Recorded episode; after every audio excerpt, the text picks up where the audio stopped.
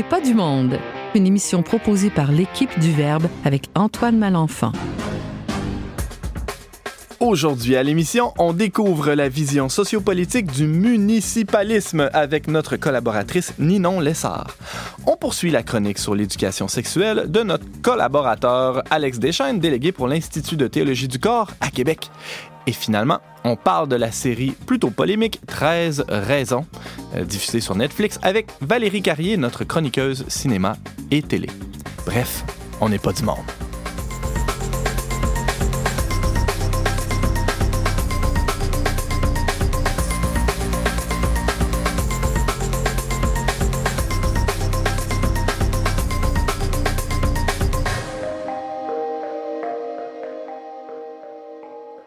Bien le bonjour à tous, chers auditeurs, et bienvenue à votre magazine culturel catholique. Ici Antoine Malenfant qui aura le plaisir d'être avec vous pendant la prochaine heure et parlant de plaisir d'être avec, j'ai le plaisir d'être avec plein de beaux monde autour de cette table dont n'est pas du monde. As-tu du plaisir? Euh, c'est plaisant, hein? c'est plutôt plaisant. le petit ricanement, c'est celui de Valérie Carrier. Salut Valérie. Oui, bonjour. Toujours en pleine forme? Oui, bien sûr. En tout cas, quand tu es avec nous. Hein. Ouais, c'est ça. Je te Vous fais en remarquer que j'ai parlé avant elle, puis tu m'as pas présenté. Non, mais attends, tout. euh, J'ai ri, c'est plus important. On finit par le meilleur. Ouais, c'est ça, exactement. Celui que vous venez d'entendre, c'est Alex Deschaines. Salut Alex. Bonjour Antoine, tu vas bien? En pleine forme. Et il y a aussi Ninon Lessard euh, qui se joint à l'équipe aujourd'hui. Bonjour Antoine et les autres. Alors, euh, Ninon, avant de présenter ta chronique d'aujourd'hui, je vais quand même euh, présenter mon, euh, mon bras droit, mon grand ami et collaborateur James Langlois, qui, qui mérite euh, qu'on le salue lui aussi. Merci Salut de, James. me- salut de me donner votre attention. C'est ça qui a été la- l'affection des autres pour ça. Alors, bienvenue James. Merci.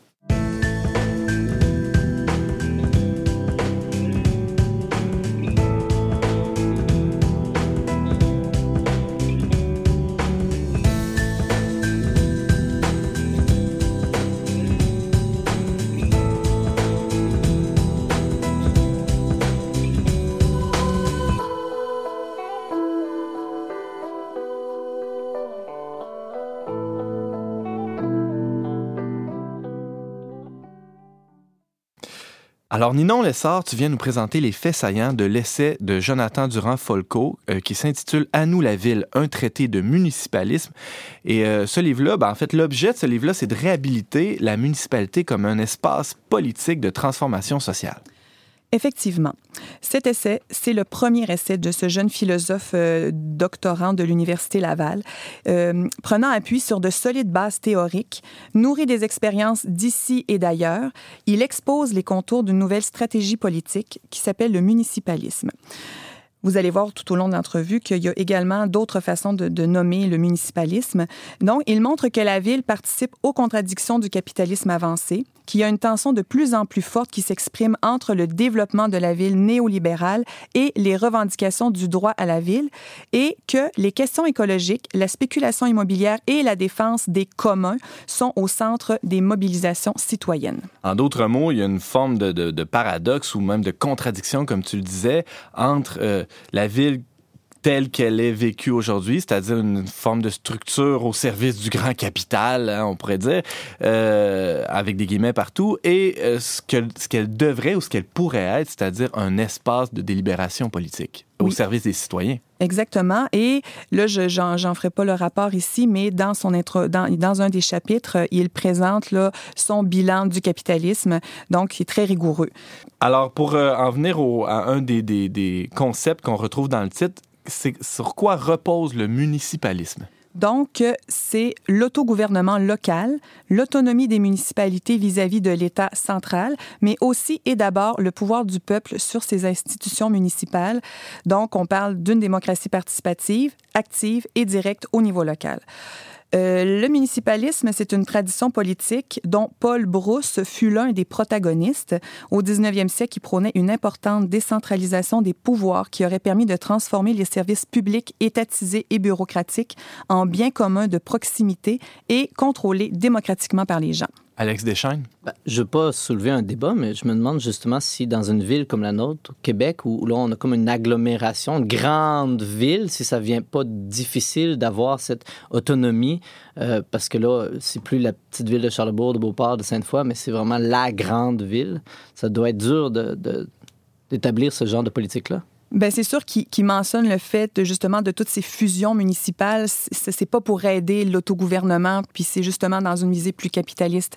Je veux pas nécessairement développer là-dessus, mais effectivement, il faut, hmm. faudrait refragmenter tout ce qu'on a, tout ce qu'on a uni pour pouvoir arriver à un fonctionnement là, euh, selon euh, ces, ces règles à lui là. C'est un peu ça que j'allais dire. Euh, probablement que Jonathan Durand-Folco, donc, s'opposait aux fusions euh, de la Ville de Québec. Oui. Euh, par ailleurs, je, voulais ajouter un commentaire. on peut dire, Jonathan Durand-Folco, évidemment, c'est quelqu'un qui se positionne... si on voulait utiliser la grille d'analyse politique, c'est une espèce d'anarcho-gauchiste. Mais ce qu'il y a de beau, c'est que au fond, cette idée du, municipalisme, moi je la vois dans la doctrine de la subsidiarité dans la doctrine sociale de l'Église, hein, cette idée que euh, un, élément, il faut laisser la responsabilité, la liberté à un élément inférieur de gérer plutôt que de faire intervenir comme un, niveau supérieur qui gérerait tout à la place du niveau inférieur. Dans la mesure du possible, évidemment, et, euh, à partir du moment où c'est plus possible de gérer localement un, élément de la vie politique, ben on, le refile au niveau supérieur. Exact. Donc, mm. en ce sens-là, euh, c'est tout à fait chrétien, cette façon de voir la vie politique. Euh, rappelons donc qu'on parle de l'essai À nous la ville, un traité de municipalisme de Jonathan Durand-Falco. Alors, est-ce qu'il y a des exemples dans ce livre-là de formes d'organisation, de cette forme-là qui est le municipalisme, euh, d'organisation politique, pardon? Il y a eu la cité athénienne euh, où il y avait la participation directe au pouvoir politique. Il nous donne l'exemple de la République romaine où la, liberté était une activité citoyenne hein, qui avait un statut juridique donné par l'autorité supérieure selon leur bon vouloir. Il y a eu aussi les communautés médiévales, donc on parle du pacte. Donc ça, c'est né d'une volonté intérieure, voire une révolte pour conquérir une autonomie face aux seigneurs et aux puissances extérieures. D'ailleurs, euh, j'aurais aimé vous lire euh, un extrait. Si vous le permettez avec une unanimité qui semble presque incompréhensible et qui pendant longtemps ne fut pas comprise par les historiens, les agglomérations urbaines de toutes sortes et jusqu'aux plus petits bourgs commencèrent à secouer le joug de leur maître spirituel et temporel. Le village fortifié se souleva contre le château du Seigneur, le mouvement s'étendit de place en place entraînant toutes les villes d'Europe et en moins de cent ans, des cités libres étaient créées. Partout avait lieu la même révolte avec les mêmes manifestations, passant par les mêmes phases, menant au même résultat. Partout où les hommes trouvaient ou espéraient trouver quelque protection derrière les murs de leur ville, ils instituaient leur conjuration, entre guillemets, leur fraternité, leurs amitiés, unis dans une idée commune et marchant hardiment vers une nouvelle vie d'appui mutuel et de liberté. C'est un exemple, fin de la citation. Il y a eu aussi la commune de Paris qui, malgré sa brève existence et sa fin tragique, il y a 30 000 communards qui ont été fusillés par l'armée de Versailles pendant une semaine de mai en 1871. Donc, c'est une expérience collective de 72 jours qui a été sans précédent dans l'histoire. Donc, on parlait vraiment du pouvoir du peuple par le peuple. On prétend aussi que les institutions iroquoises auraient bien pu avoir une influence sur la Constitution des États-Unis. Et plus récemment, il y a Antoine il y a eu l'exemple, pas l'exemple, mais le cas des années 90 à 2016 de l'autogouvernement kurde en Turquie avec Abdullah Öcalan et euh, son confédéralisme démocratique, où on appelait ça aussi l'autonomie démocratique ou le communalisme kurde. Donc, c'est tout, c'est assez compliqué, là, le, le, cas des Kurdes. Mais lui a réussi à mettre en place des partis politiques là, au niveau euh, national à tendance là, municipaliste. Et au Québec? Il y a eu le FRAP, le Front d'action politique, qui a été fondé en 1969, euh, euh, qui a monté en même temps que le Parti québécois. Donc, c'est vraiment la seule véritable expérience de lutte commune qui, euh, qui faisait la synthèse du front du travail, du front de la consommation, puis du front politique. Une, question qui rejoint peut-être un peu ce que, ce que mes collègues disaient euh, plus tôt, Alex et James. Euh, on, peut facilement se demander est-ce que le contexte politique actuel est propice à ce genre d'initiative-là proche du municipalisme? Comme je le disais au début, bon, euh, Durand Folco fait un lucide constat du capitalisme avant de nous présenter le, le, le, concrètement le, municipalisme. On est selon lui dans une crise civilisationnelle engendrée par la spirale de la croissance. Et il nous montre entre autres qu'il y a des signes de cet essoufflement-là là, quand on parle de, de burn-out, de pathologie sociale, etc. Euh, selon lui, le système démocratique est en panne puis il peut pas répondre aux demandes des citoyens. Donc, euh, il déploie la logique du système qui, pour se maintenir, a besoin de constamment s'accélérer. Euh, donc, il explique que la tâche première du capitalisme, c'est la destruction systématique et l'anéantissement des structures sociales non capitalistes auxquelles il se heurte dans son expansion. Alex? Je me demande si... Euh, donc oui, c'est favorable. Excuse-moi pour répondre à ta question. Oui, selon Durand Folco, il y a un contexte favorable. Il faut renverser, euh, renverser la façon de, de, concevoir la politique. À cause de ces signes d'épuisement-là et, ces signes de, de euh, qu'on serait peut-être il serait peut-être temps de remettre en question cette croissance infinie-là qui est prônée actuellement. Et les inégalités continuent aussi de, de, s'agrandir. Donc, c'est un autre de ça. Oui. Mhm. Alex? Mais je me, je me demande si, euh, avant un renversement politique, je me demande si à un moindre niveau, le simple l'engagement dans le communautaire ou dans des collectivités, dans nos églises, par exemple, des rassemblements, si, si la vie communautaire doit vraiment être là pour son prochain, là, puis d'être capable de répondre entre nous aux besoins les uns des autres, c'est pas... Une révolution de l'amour. Mais ça ne doit pas se construire par en bas plutôt que... Euh, on va mais c'est ça qui explique, lui, le par en bas, c'est la mhm. municipalité, en fait, le, village. On peut parler, il y, a, pas juste, il y a, beaucoup de villages. Donc, un village, c'est une petite population. C'est que si on permet aux citoyens de s'exprimer plus aisément dans une démocratie participative, c'est que les gens ont un contact direct avec les décisions qui sont prises dans leur village. Donc, c'est en ce sens que euh, l'idée du municipalisme, c'est de construire un véritable pouvoir social par euh, la participation directe, inclusive et active des citoyens aux affaires public afin de favoriser l'appropriation collective des institutions et la souveraineté populaire. Donc, en clair, c'est de fabriquer de l'autonomie collective. Et nous, dans une perspective chrétienne, moi, je vois tout à fait ce genre d'initiative-là où justement les gens travaillent les uns avec les autres et euh, de par leur façon d'entrevoir la vie, bon, euh, euh, ne font pas de médisance, collaborent entre eux, on montre des, le respect, de la dignité, etc. Donc, c'est intéressant parce que j'ai l'impression que cette fabrication d'autonomie collective-là repose sur une très forte interdépendance alors qu'on, que mm. l'objectif, c'est que justement le groupe soit relativement autonome. il repose sur une communauté où les gens sont extrêmement dépendants les uns des autres, ce qui est une dépendance absolument bénéfique. Là. Évidemment, ça peut, ça peut verser dans toutes sortes d'excès, mais euh, d'un point de vue chrétien, en tout cas, il y, a, il y a quelque chose à faire là. Valérie, oui, tu avais une question? Euh, oui, mais en fait, c'est plutôt, euh, je dirais, un témoignage. Parce oh. que je viens, je suis une fille d'un village, je viens de, Saint-Prime, au Lac-Saint-Jean, puis je suis retournée depuis un certain temps. En, ce moment, j'habite là-bas, puis je m'implique dans différents trucs. Puis en fait, c'est sûr, que, sûr que ça, ça se voit. C'est pas la même réalité qu'en ville. Hmm. Puis je peux changer beaucoup plus de choses. C'est sûr que si moi, je décide de m'impliquer dans quelque chose, euh, si je décide de, de partir un projet, de prendre quelque chose en main, euh, j'ai beaucoup plus de pouvoir général. C'est très, différent. Euh, je, pas, je sais pas si c'est mieux, je sais pas si ça, devrait être partout comme ça, mais c'est sûr que c'est, il fait bon vivre dans une communauté comme ça quand les gens sont désireux que ça, que ça aille bien. James? Ben, justement, ça me fait penser. Euh, moi, quand j'entends des, programmes politiques ou des politiciens vouloir redonner plus de pouvoir aux régions, ben, c'est déjà pour moi une forme de, un certain niveau là, qui tend vers le municipalisme. Plus encore là, j'évoque le principe de subsidiarité. Plus on tend à, relocaliser les trucs plutôt qu'à les, à les fédérer, à les ramener dans des entités plus grandes, hein. ça va faciliter petit à petit ça, je pense. Oui, euh, euh, excuse-moi, Ninon, mais il y, a, quelque chose d'intéressant, c'est qu'on présente souvent le principe de subsidiarité comme étant opposé à celui de solidarité, alors que dans ce cas-ci, on a l'illustration parfaite que la subsidiarité est, est intrinsèquement liée à la solidarité des petites communautés que les gens vivent entre eux euh, et, les deux s'alimentent finalement, ni non? Tu parlais, euh, James, du fait qu'on veut redonner euh, du pouvoir aux régions, en fait, mais c'est, il nous met en garde, Jonathan Durand-Folco, de, de, cela, parce que si le gouvernement donne plus de responsabilités et d'autonomie aux régions et aux municipalités, c'est parce que c'est certainement pour des impératifs économiques. Donc, ce qu'il pré- Ouais. pré- ce qu'il présage, c'est que les municipalités vont avoir plus de responsabilités avec moins de moyens. Donc, ce que ça va couper, ça va, ça va, en- ça va enlever justement euh, les leviers de développement local qui sont basés sur la concertation et la société civile.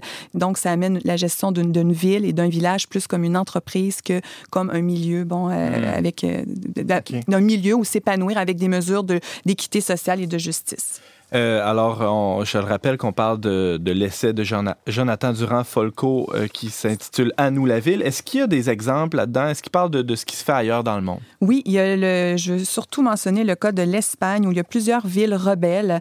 Donc, il y a Madrid, entre autres, qui a innové et refusé de se contraindre au dogme de la stricte rigueur budgétaire en augmentant ses dépenses sociales de 26% Là, j'ai oublié de le dire, c'est parce qu'il y a des partis politiques au niveau municipal qui ont été élus, euh, dû, entre autres, à la crise économique que l'Espagne a connue il y a quelques années. Donc, euh, vraiment, donc, le mouvement populaire s'est incarné dans la politique. Donc, il y a Madrid. Ensuite, il y a à la Corogne, l'exécutif a, a lancé en 2016 un revenu municipal pour les ménages frappés par la pauvreté. Euh, à Barcelone, Barcelona en commun a comme stratégie d'investir massivement dans l'amélioration de l'urbanisme et de l'espace public, d'investir dans des mesures sociales directes à l'enfance, de favoriser l'accès à l'habitat pour tous. Hein, favoriser l'habitat, euh, l'accès à l'habitat pour tous, c'est, c'est un, des, un enjeu majeur là, euh, au Québec aussi. Ouais. Il est pour l'impulsion de l'économie coopérative, etc., etc. Donc, voilà, ça, Et comment euh, on peut entrevoir le municipalisme euh, au sein du Québec d'aujourd'hui, selon euh, Jonathan Durand-Folco dans son essai À nous la ville? Lui, il, il, euh, il dit, bon, au Québec, on parle beaucoup d'identité culturelle québécoise comme, comme fondement d'un État-nation, mais selon lui, il serait plus pertinent de travailler à fonder une communauté politique parce qu'il croit que la participation précède l'appartenance. Et l'appartenance, selon Simone Weil, c'est le besoin le plus important et le plus méconnu de l'âme humaine. C'est un des plus difficiles à définir, là, je la cite. C'est un être humain a une racine par sa participation réelle, active et naturelle à l'existence d'une collectivité qui conserve vivant certains trésors du passé et certains pressentiments de l'avenir. Donc, euh, c'est une, des clés du municipalisme, c'est dans sa façon particulière d'articuler l'identité locale, sociale et territoriale. Et ce n'est pas un repli sur soi, c'est juste que le territoire soit pluriel et de prendre en considération chaque particularité. Pour reprendre un mot cher à Simone Veil, justement, euh, il est question en quelque sorte d'enracinement. Effectivement. Ninon Lessard, tu nous parlais du dernier livre de Jonathan Durand-Folco, euh, qui est doctorant en philosophie à l'Université Laval. Cet essai est intitulé À nous la ville, traité de municipalisme, publié aux éditions Éco-Société en 2017. C'était la dernière fois qu'on t'entendait à l'émission cette année, avant l'été. Alors, on se dit à l'automne prochain. Bien sûr, et euh, pour citer notre cher pape, euh, pour vous, euh, comme phrase d'au revoir, je voudrais, euh, il dit que la politique est la forme la plus haute de la charité car elle cherche le bien commun. Magnifique.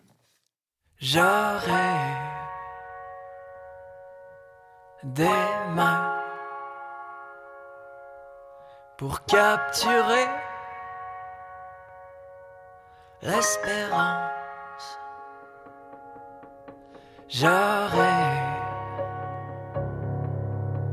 des bras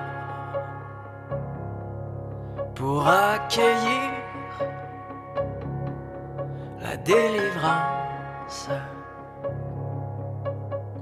J'aurai des pieds pour m'enraciner dans ce qu'il reste debout. L'homme est le plus beau des monuments lorsqu'il se tient debout.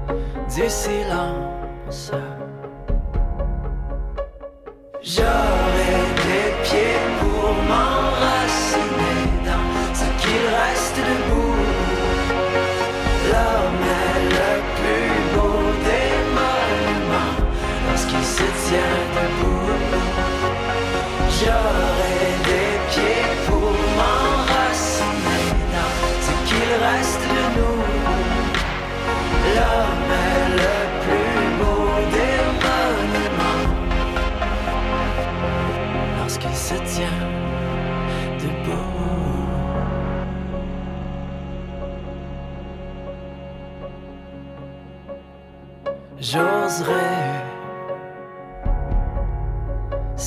lieu, ce ciel enfoui, sans épitaphe. J'oserais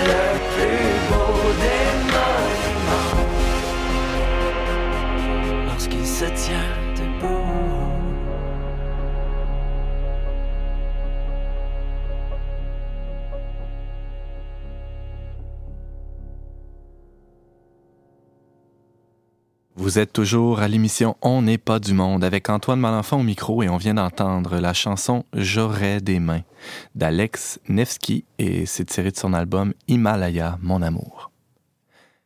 Le nouveau programme d'éducation sexuelle fait couler beaucoup d'encre. On en parle régulièrement ici à l'émission. Programme donc qui euh, sera implanté prochainement à la grandeur de la province euh, du Québec dans les écoles primaires et secondaires. Et euh, programme qui s'étale en plusieurs petites capsules tout au long de l'année. Il y a des parents évidemment qui réagissent, qui aimeraient un peu plus de transparence la part du ministère. Il y a toutes sortes de façons finalement de voir ça. Est-ce une bonne chose, une mauvaise chose euh, euh, de, de parler de sexualité à l'école, de parler de sexualité en général. Et nous, en tout cas, on n'a pas peur d'aborder ces sujets-là avec Alex Deschaines, euh, qui n'a jamais froid aux yeux quand il est question de sexualité. Aujourd'hui, tu nous présentes une chronique dans laquelle tu nous euh, aides à répondre aux questions qui nous sont euh, posées par nos enfants. Exactement. Juste avant, je vous rappelais peut-être deux points importants. Le premier, on se souvient que l'éducation sexuelle doit prendre la forme d'un dialogue personnalisé avec notre enfant. D'abord parce que chaque enfant est différent. Puis c'est un dialogue qui doit s'instaurer en particulier les garçons avec leur père, les filles avec leur mère. Puis aussi, euh, deuxième point, que 90 de l'éducation sexuelle va se vivre dans l'informel. Le temps de qualité que nous accordons à nos enfants, euh, dans l'attitude avec laquelle nous accueillons une nouvelle vie et dans le témoignage d'amour que nous leur donnons comme époux. Bref, tout l'amour que l'enfant peut goûter, voir, partager, c'est là l'essentiel de l'éducation sexuelle. Bon, maintenant, Il arrive un moment Voilà. où... euh, alors, où certaines questions surgissent, ça commence souvent vers l'âge de 5, 6 ans. À cet âge-là, justement, les enfants sont très intrigués par le mystère de la vie, par la naissance, la différence sexuelle. Et ils vont vous poser des questions. Et ces questions-là sont bonnes. Elles sont excellentes. Cette curiosité-là, Dieu leur a donné. on pourrait dire elles sont fondamentales. Ah ouais. oui. Et, et, et si un enfant est assez âgé pour poser une question précise, il a l'âge pour entendre une réponse honnête et directe, euh, qui va être adaptée évidemment à son âge. Et là, c'est- un peu le défi aujourd'hui qu'on va voir. Euh, évidemment, à cet âge-là, 5-6 ans, les enfants ne sont pas encore en mesure de saisir pleinement la, la dimension affective de la sexualité. Et donc, c'est inutile de donner une information trop précoce qui pourrait même déranger ou choquer. Euh, il faut donner une information sexuelle adéquate sans trop de détails qui pourraient justement troubler les enfants. Et donc, l'information qu'on va leur donner se fera surtout de, de manière un peu indirecte. Il ne s'agit pas d'inventer des histoires. Là, De euh, cigogne et de chou, là, non. euh, voilà. Alors, euh, on n'est pas là pour compter des mensonges qui, tôt ou tard, en fait, risquent de se retourner contre nous. là. Tu m'avais compté que c'était dans un chou. là. Bon. Et ce qui ne veut pas dire qu'on ne peut pas utiliser justement des images. Euh, dans la dernière émission, j'avais donné l'image du feu, qui est, qui est une force magnifique euh, que Dieu nous a donnée, mais qui peut blesser aussi si elle n'est pas mise à sa à la place qui lui est due. Euh, une autre image que j'aime utiliser pour parler de la sexualité, c'est l'image d'une fleur. Euh, au fond, l'idée d'utiliser ces images-là, c'est de- d'installer des principes que plus tard on va expliciter. Bon, Prin- la- la- les principes qui, qui, dans le fond, c'est comme s'il y avait une. On s'approchait euh, plus aisément un peu plus de la vérité par la poésie que par la Eh, ah, biologie Peut-être, euh, peut-être, tout à ouais. fait. Alors, bon, si je reviens à mon exemple de la fleur, la Ouais. fleur par exemple, une fleur d'hibiscus, hein, c'est, euh, une fleur d'hibiscus dure juste une journée euh, et si je joue avec, si je, je, je, je la touche trop, elle va se faner encore plus vite, en fait. Et on peut se servir de ça pour illustrer comment les choses les plus belles dans le monde sont souvent aussi les plus fragiles. Je dois y faire attention. Bon, ça, on, on comprend ce principe-là. Plus tard, on va pouvoir revenir avec l'idée que euh, quand les questions liées à la sexualité vont, vont commencer à surgir, ou quand je vais juger le moment opportun, mais je vais pouvoir reprendre la fleur d'hibiscus pour montrer à mon enfant comment la sexualité est belle, elle est merveilleuse, c'est un cadeau de Dieu pour l'homme, pour la femme, mais que c'est aussi très fragile et que si je la mets en de mauvaises mains, ben, elle va se briser, puis je risque d'être blessé. Ça me fait penser aux ailes d'un papillon aussi. Si tu peux dire les ailes d'un papillon, Mm. les ailes, ça permet de s'envoler très haut, mais si tu les touches trop fort, ça se brise. Alors, je rajoute ça à ma banque. Merci, James. Super. Alors, bon, comment maintenant on répond à- aux questions de nos enfants? Euh, souvent, on interprète les questions de nos enfants, puis... euh, et donc, quand mon enfant de 5, 6 ans, 7 ans euh, me, me demande, par exemple, comment viennent les bébés, un, je dois me demander qu'est-ce qu'il cherche vraiment à savoir et qu'est-ce que, que lui comprend. Euh, puis deux, pourquoi il pose la question? D'où ça, d'où ça vient cette question-là? Euh, peut-être qu'un ami à la garderie ou un adulte indiscret lui a dit des choses, puis c'est le genre de choses que je veux savoir. Euh, l'enfant ne doit pas sentir par là que je ne veux pas répondre à sa question, même si dans mon cœur, ça va à 100 000 à l'heure. Mais au contraire, que je m'intéresse vraiment à la question. Bon, alors comment je peux, je peux répondre? Ben, c'est du- il faut se donner la règle, je dirais, du, du compte-goutte où on va donner par petites doses. Euh, puis vérifier si mon enfant est satisfait. Est-ce qu'il a reçu assez? Ou bien il veut en savoir plus? Bon, euh, ben, c'est Dieu qui donne les bébés au papa et aux mamans. Euh, c'est Dieu qui t'a créé aussi. Est-ce que ça répond à ta question? Il se peut Il y a de bien- bonnes chances qu'ils disent Ah, euh, pas Ben- tout à fait. Ben, il, se peut, il se peut que l'enfant, en fait, euh, peut-être que oui, peut-être qu'il va être content puis qu'il va revenir quelques semaines plus tard pour, Ouais. pour s'informer davantage. Et c'est là que commence justement à s'installer ce dialogue dont, dont on parlait. Mais t'as posé la première pierre, il y en Voilà. aura d'autres qui viendront. Et, et- et si l'enfant dit non, attendez qu'il pose la question suivante ou faites-lui savoir que qu'il peut revenir n'importe quand dans l'avenir pour vous poser d'autres questions s'ils en ont. Bon, supposons qu'on continue, mais, mais comment les bébés viennent dans le ventre des mamans? Qu'est-ce que tu crois, toi?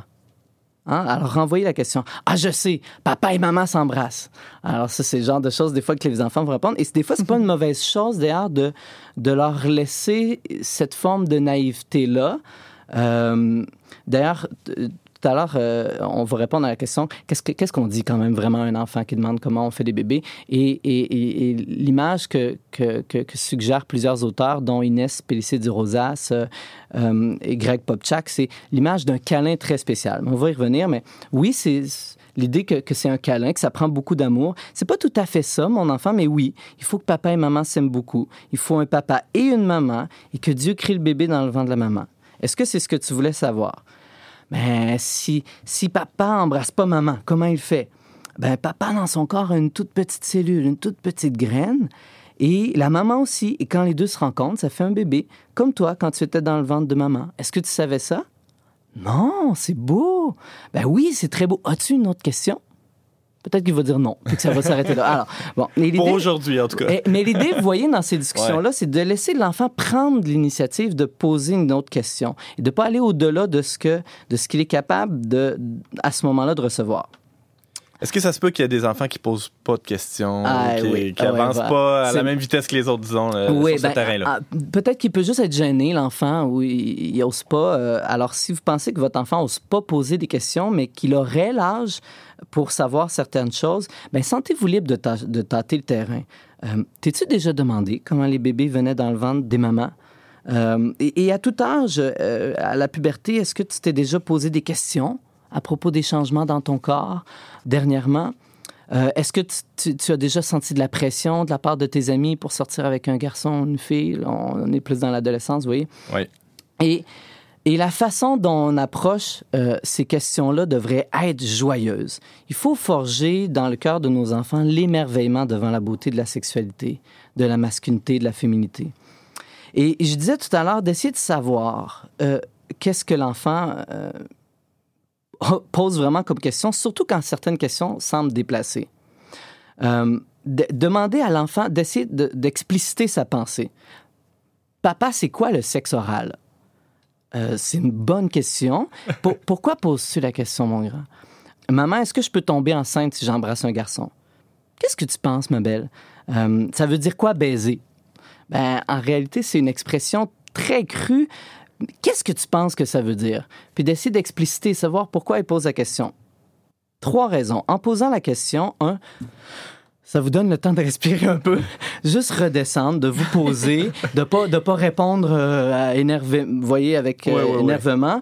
Deuxièmement, ben, en sollicitant votre enfant, vous lui montrez que vous voulez savoir ce qu'il pense du sujet, que, que vous vous intéressez à son opinion, à ses Un questions. peu comme Socrate, on le considère pas comme une cruche à remplir, mais comme quelqu'un capable de, de raison. Et voilà. Et probablement qu'il vous faudra corriger des choses, remplir là où il y a des trous, des manques, mais, mais c'est beaucoup plus facile de, de le faire si vous commencez par écouter votre enfant, plutôt que de dire non, on dit pas ça ou non, ça, c'est pas correct. Et troisièmement, ben, ça vous permet de savoir ce que votre enfant veut vraiment savoir et de ne pas donner trop d'informations. On ne peut pas donner une, ré- une réponse adéquate si on ne sait pas vraiment à quoi on répond. Par exemple, votre fille de 8 ans qui demande Est-ce que je peux tomber enceinte si j'embrasse un garçon? Bon, peut-être qu'elle aimerait embrasser un garçon à l'école. Euh, peut-être qu'elle a juste vu un film avec vous dans lequel un homme et une femme s'embrassaient, puis plus tard, dans le film, la femme se trouvait enceinte, puis elle a interprété ça comme la conséquence. Et donc, vous voyez que si je réponds trop vite, ben, je risque de, mal répondre à la question. Euh, puis c'est important de ne pas laisser de, questions non répondues. Euh, je me souviens, enfin, une fois à la télé, aux informations, on parlait d'un pédophile qui avait été pris en flagrant délit. Puis j'étais j'étais chez ma gardienne, en fait, puis euh, ch- chez ma tante et ma cousine plus jeune que, moi qui écoutait aussi a demandé à ses grands-parents qui étaient présents Grand-papa, grand-maman, qu'est-ce que ça veut dire quoi masturber C'est un mot qu'on a entendu. Et puis, et, et, à- et ce moment-là, moi aussi, j'ai levé les yeux vers eux, je voulais savoir. Et, et ses grands-parents ont regardé droit devant eux. Silence. Et on fait semblant de ne pas avoir entendu la question. Et, à ce moment-là, mon cœur s'est serré. Le message, clairement, qui nous était envoyé, c'est même si c'était peut-être pas l'intention, peut-être qu'ils ne savaient pas comment répondre, le message qui était envoyé, c'était on ne parle pas de ces choses-là. C'est pas le genre de choses que tu as le droit de savoir. Et si je me montre scandalisé par une question de mon enfant, ben ça va nous arriver de mal réagir en passant. comme parent, il faut, faut quand même se donner le droit aux erreurs, mais j'envoie comme message que finalement, l'enseignement de l'Église n'est pas si fort que ça par rapport à ce que la culture peut euh, lui envoyer comme attaque. Et je donne plus de force encore même à cette culture-là sur mon enfant. Et une autre chose à savoir par rapport à ça, c'est qu'en fait, derrière tous ces mensonges, il y a toujours une part de vérité. Euh, surtout lorsque mon enfant va vieillir à l'adolescence puis se rebelle, il faut savoir argumenter puis euh, savoir écouter, comprendre la part de vérité qu'il peut avoir dans son argumentation pour pouvoir vraiment dialoguer avec lui. Et le but, c'est d'aider, par exemple, là, vous voyez nos ados à, à réfléchir par eux-mêmes, à pas accepter tout ce qu'ils entendent, même de nous, mais à se donner le temps dans leur vie pour méditer ces choses, chercher la vérité euh, et mettre aussi ces questions-là devant Dieu. Et l'essentiel, c'est, vous voyez, c'est d'installer cette relation de confiance. Faire savoir qu'ils ont le droit et, qu'on est heureux qu'ils posent des questions. Que s'ils voient, que s'ils entendent, que s'il arrive quoi que ce soit, que s'ils sont touchés par d'autres enfants ou des adultes, euh, qu'ils peuvent et qu'ils doivent vous en parler parce que vous êtes là pour eux. Alex t'a donné de grands principes, de grandes règles ou de, des conseils, en tout cas, pour nous, nous aider à répondre aux questions fondamentales, sans toutefois répondre à la question euh, comment on fait les bébés euh, directement? Mais que- comment on peut en parler à notre enfant puis quand, quand vient le temps vraiment Ah. d'en parler da- davantage?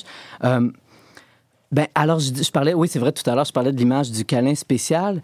Ben, quelque chose qu'on peut dire euh, quand on sent que c'est le moment, évidemment. Alors, on a parlé des étapes un peu, mais Ouais. quand on sent que l'en- l'enfant veut savoir davantage, ben, tu vois, quand papa et maman sont prêts à avoir un enfant, mais Dieu leur permet de partager un câlin très spécial qu'il a inventé lui-même, que Dieu a inventé, et dans lequel toutes les parties du corps de papa et de maman se joignent de façon magnifique et, ainsi peuvent avoir un bébé. Et tu vois, c'est pas le câlin ordinaire que maman, papa, tes frères, tes sœurs ou tes amis te donnent, mais un câlin spécial que juste les époux, qui permet aux époux, au mari et à la femme de devenir parents. Puis à un certain âge, on peut aller plus loin, hein, dire que le corps de l'homme, que le corps de la femme sont tous deux remplis d'amour, gonflés d'amour, et que celui de la femme s'ouvre pour permettre à l'homme d'entrer. Que dans le pénis de l'homme, il faut utiliser les vrais mots. N'y a pas de zizi, un truc comme ça. Il faut utiliser les vrais mots, apprendre à l'enfant à pouvoir nommer ses parties du corps, mais que dans le pénis, a- l'homme a plein de cellules, mais il y en a une qui trouve celle de la maman. Et quand les, les deux cellules se touchent, ben, il y a un nouvel être humain qui apparaît. Puis, à qui Dieu donne la vie. Bon, j'ai résumé très vite, là, mais vous voyez, l'idée de mettre, c'est beau, c'est quelque chose dont on peut se réjouir. Et si c'est pas euh, dit de manière purement comme biologique, Ouais, ouais, ouais. c'est de manière de pas choquer. hein. Alex Deschaines, c'était la troisième et avant-dernière euh, partie de ta série de chroniques sur l'éducation à la sexualité que tu termineras euh, le 19 juin. De, de quoi tu vas nous parler à ce moment-là? Alors, qu'est-ce que je fais lorsque je surprends un comportement inapproprié de mon enfant? Ouhou, j'ai hâte de t'entendre là-dessus. Alors, tu es, rappelons-le, délégué pour l'Institut de théologie du corps à Québec et tu travailles actuellement sur un doctorat qui porte sur la différence sexuelle. On peut t'entendre régulièrement, évidemment, ici à On n'est pas du monde et te lire dans la revue Le Verbe et aussi sur ton blog. Mon Dieu, tu es, très actif. euh, thé- théologieducorps.com sans accent. Rappelons aussi que tu vas animer cet été le camp Corps à cœur, un camp qui s'adresse aux ados et qui porte évidemment sur la théologie du corps. Première semaine d'août. Plus d'infos, ben, allez sur le site d'Alex et euh, merci beaucoup d'avoir été avec nous.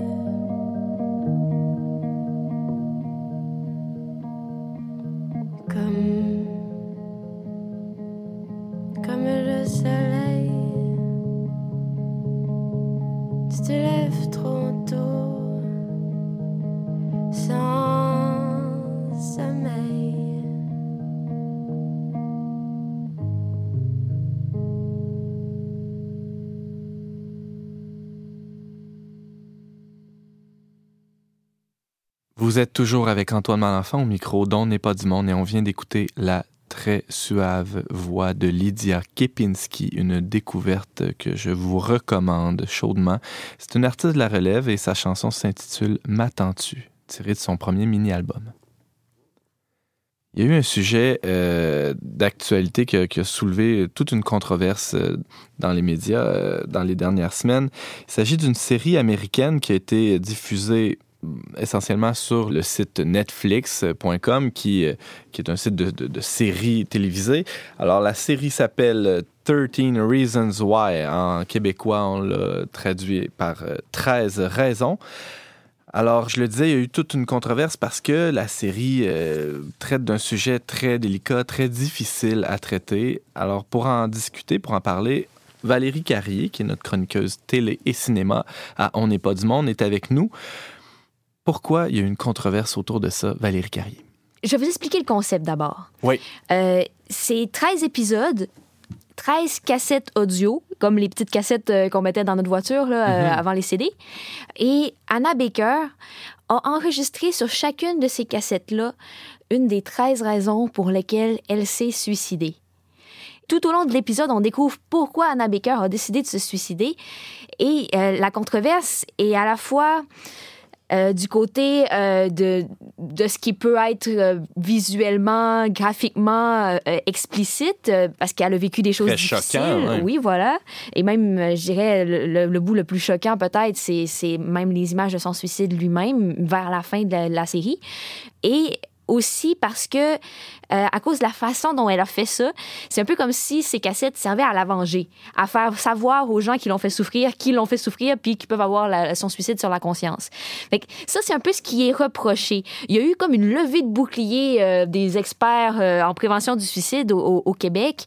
Et en tout cas, j'ai vu un reportage, entre Il y a eu autres. même de- des avis du, de, de l'Institut de la santé publique euh, qui ont Uh-huh. diffusé des communiqués dans les écoles pour aviser les professeurs qu'il y avait cette série-là, comment réagir face aux élèves par rapport à ça. Ça, a créé tout un tollé quand même. Euh, oui, exact. Puis j'ai vu un, reportage de Radio-Canada, puis c'était très négatif. On montrait vraiment les aspects dangereux euh, de, ce que ça pouvait apporter comme euh, conséquences négatives. Mais moi, quand j'ai écouté la série, après l'avoir écoutée, je suis loin d'être prête à dire que c'est juste négatif. Et pour moi, tout le côté, on est obligé d'en parler parce que c'est une série choc, ben pour moi, c'est positif. Parce que c'est. Le suicide est quelque chose de réel. Les problèmes, euh, on parle aussi de l'intimidation, euh, de la dépression. C'est réel. Et en parler, c'est nécessaire. Donc, si les professeurs se forment à en parler par cause de la série, ben tant mieux. Alex Deschamps. Ben, je me demandais, en fait, si sur le plan médiatique, en, en donnant tant de, de- de- d'avis, il ne faut pas écouter la série si finalement ça attire pas encore plus d'attention sur la série comme euh, des romans comme Fifty Shades of Grey. On a tellement dit, il faut pas lire ça que tout le monde l'a lu. là. Mais je pense que les avis sont venus après le, le- le- le début de la popularité de la série. Là, parce que sur Netflix, c'est une série qui a été faite par Netflix. Euh, Netflix est très populaire auprès des jeunes au, au Québec. Euh, et puis, euh, ça, je pense que déjà, les jeunes le regardaient pas mal. Et c'est, on peut pas regarder cette série-là et être euh, indifférent. C'est une série qui, qui, qui touche. C'est intense, c'est émouvant, c'est bouleversant.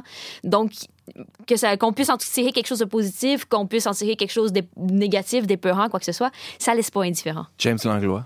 Ouais, je voulais rapporter une réflexion qui m'a paru très intéressante. C'est celle de Christopher West, hein, qui est le, le grand conférencier sur la théologie du corps aux États-Unis. Tu connais ce gars-là, Alex? Je l'ai déjà rencontré quelques fois. Il a dit euh, sur son Facebook, il a noté, si on veut, dans tous les, tout- tous les commentaires qui ont été soulevés suite à la série, euh, personne n'a noté le fait que le problème fondamental dans cette série-là, c'est la misère psycho-affectivo, je sais pas si ça se dit, affectif et, et sexuel des adolescents. Dans le fond, il y a des problèmes, je sais pas, de, de, de toutes sortes, liés à la pornographie, je pense même au viol, tout ça. Ouais. Mais euh, tout le monde Promiscuité. Ouais, tout le monde euh, n'a mis l'accent que sur le suicide, dans le fond. Alors, Alors, qu'en que, amont, il y a alors tout un amont, il y a tout Il y ça. a tous les problèmes ça, adolescents. est-ce que ça ouais. te, ça te saute au visage un peu? Euh, euh, oui, c'est pour ça aussi que j'ai trouvé ça vraiment intéressant à regarder, c'est que ça euh, sensibilise sur, euh, sur tous ces problèmes-là que les adolescents peuvent vivre, puis ça, ça oblige même les adolescents eux-mêmes à faire une certaine prise de conscience, mais euh, est-ce que ça ressemble à ça, ce qui se passe autour de moi? Euh, est-ce que j'agis de la manière euh, que ces personnes-là ont agi avec quelqu'un? Est-ce y a un risque que euh, je sois en train d'aider quelqu'un à vivre une vie tellement misérable qu'il veut en terminer? Puis c'est vraiment une diversité de problèmes. C'est très intéressant d'ailleurs la, réponse qu'ont donné les artisans de cette série-là euh, à toute la controverse euh, qui, s'est levée. Ils ont fait un autre euh, un reportage d'une euh, trois quarts d'heure. Euh, c'est euh, 13 raisons au-delà des raisons pour expliquer pourquoi il avait fait ça, qu'est-ce qu'il était allé chercher. Puis, euh, ce qu'il souligne est très pertinent. On peut pas prendre juste un envers de la médaille. Puis je pense que le- ce qu'il faut surtout faire attention, euh, c'est de pas laisser ça indiscuté. Si un adolescent, surtout plus jeune, je dirais que c'est plus dangereux pour les plus jeunes parce que euh, sont pas déjà nécessairement conscients de ces, de ces problématiques-là. Donc ça les éveille de- à ces problématiques-là d'une manière très troublante peut-être Ouais. c'est peut-être là que ça peut être plus problématique. Euh, mais euh, donc, il faut juste en parler. Il faut juste dire, OK, mais comment est-ce qu'on a trouvé ça? Parce que ça peut devenir un outil thérapeutique, en fait. Ninon Lessard. Parce que moi, ce que j'avais entendu, c'est que ça, ça présentait le suicide comme une option et ça devenait incitatif pour, pour se suicider. T'es pas tout à fait d'accord avec ça? Euh, très sincèrement, là, ce que moi je vois de ce qu'on voit dans, dans- dans la série, c'est que c'est une option très triste. C'est que Anna Baker avait tout à fait la possibilité avec. Sais, il aurait pu arriver n'importe quand un événement qui aurait pu changer sa vie au complet, puis que tout aurait pu. euh, Parce qu'il y avait encore quelqu'un qui était amoureux d'elle, puis dont elle était amoureuse, mais comme il y avait eu un peu de frottement, ça n'avait pas marché. Tu sais, il y avait des aspects qui faisaient que ça pouvait bien marcher. Donc, pour moi, l'option qu'elle a choisie est absolument pas présentée comme une belle option, comme une option attirante. Dans le fond, les, les choses euh, négatives avec lesquelles je peux être vraiment d'accord, c'est plus que ça, ça peut donner comme à quelqu'un qui a le goût de se suicider et qui est frustré de la vie contre certaines personnes, une façon de le faire de manière qui lui semble glorieuse, en, en laissant un héritage de cassette qui diffuse sa voix. Tu sais, ça, oui, mais faut, pour ça, il faut qu'il y ait déjà l'envie de- d'en finir, là, tu sais. Alex Deschênes. Ben, en fait, j'avais l'impression que le nœud de la question, c'était de déresponsabiliser, de dire comme si, euh, évidemment que derrière tout ceci, il y a toujours une misère, puis bon, et, et- mais que ça reste le choix de la personne d'Annabelle dans cette, bon, ça reste son choix à elle et pas euh, malgré toute la violence, tout ce qu'elle a pu subir, c'est, il il reste que c'est, elle aurait pu prendre un, un choix différemment. Euh, au fond, c'est ça un peu, Ouais. j'ai l'impression, le nœud de la critique. euh, Oui, parce que ça, ça a été une des choses qui a été soulignée par la critique, effectivement, que euh, dans la prévention du suicide, c'est super important de présenter le suicide comme un choix et non pas une conséquence de, de- de ce que les autres ont fait. Et oui, pour Anna, dans sa tête à elle, son suicide, la- dans, dans ce qu'elle présente dans les cassettes, on peut facilement interpréter que c'est la conséquence de ce que les autres ont fait. Mais en Elle même se temps, retrouve alors euh, justifiée, elle se justifie C'est en un peu quelque comme si une, elle victime. C'est une Mhm. victime. puis c'est vrai que c'est une victime, mais c'est pas une victime de son suicide. Ouais, c'est ça. Et, et ça, il y a peut-être comme quelque chose qui aurait pu être mieux ajusté par rapport à la culpabilité des gens, parce que même les jeunes qui font partie des cassettes, qui font partie de...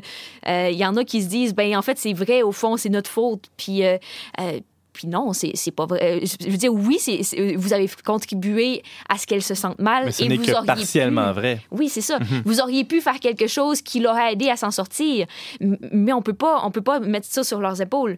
Mais sauf que c'est aussi une réaction qui est vraie. C'est pas. euh, on peut avoir ce genre de réaction-là euh, euh, quand quelqu'un se suicide, de sentir cette culpabilité-là. Et il faut avancer avec ça, faire cheminer avec ça. Fait que je pense qu'à partir de là, l'important, c'est d'aider les gens que ça bouleverse le plus, euh, cette série-là, à cheminer. Parce qu'il y a un cheminement qui peut être fait très intéressant. Valérie Carrier, tu nous parles de la série 13 raisons. Alex Deschênes, tu avais une autre question. En fait, je me demandais, maintenant que la série est là, là, puis que plein, Uh-huh. plein de gens l'ont vu, comment on peut l'utiliser? Parce que c'est un peu ton propos, c'est de dire que euh, là, on, va, on peut faire quelque chose quand même de positif avec ça. Ouais, une des choses les plus euh, positives qu'on peut faire, c'est euh, de former les personnes qui, qui peuvent être des personnes ressources pour les jeunes, les professeurs dans les écoles. Il faut rappeler aussi que dans la série, les visages adultes auxquels Anna a pu euh, avoir, euh, avec, avec qui elle a pu avoir contact, n'ont pas bien réagi à ses problèmes, à, à ces quelques essais d'appel à l'aide subtils. Tu sais, ils ont mal réagi, puis il faut rappeler que c'est pas vrai que tout le monde réagit comme ça. Il y a, il y a des, des spécialistes dans les médias qui disaient, ben il faut en parler aux adultes. Il faut pas que les jeunes pensent que, que ça sert à rien d'en parler aux adultes. Euh, Il y a ça, mais il faut former ces gens-là aussi parce que, justement, un professeur qui va arriver avec quel- quelqu'un qui écrit une question euh, euh, anonyme euh, sur le suicide, parce qu'Anna a fait ça dans un cours, là, qui dit qu'elle a le goût de se suicider, quelque chose comme ça.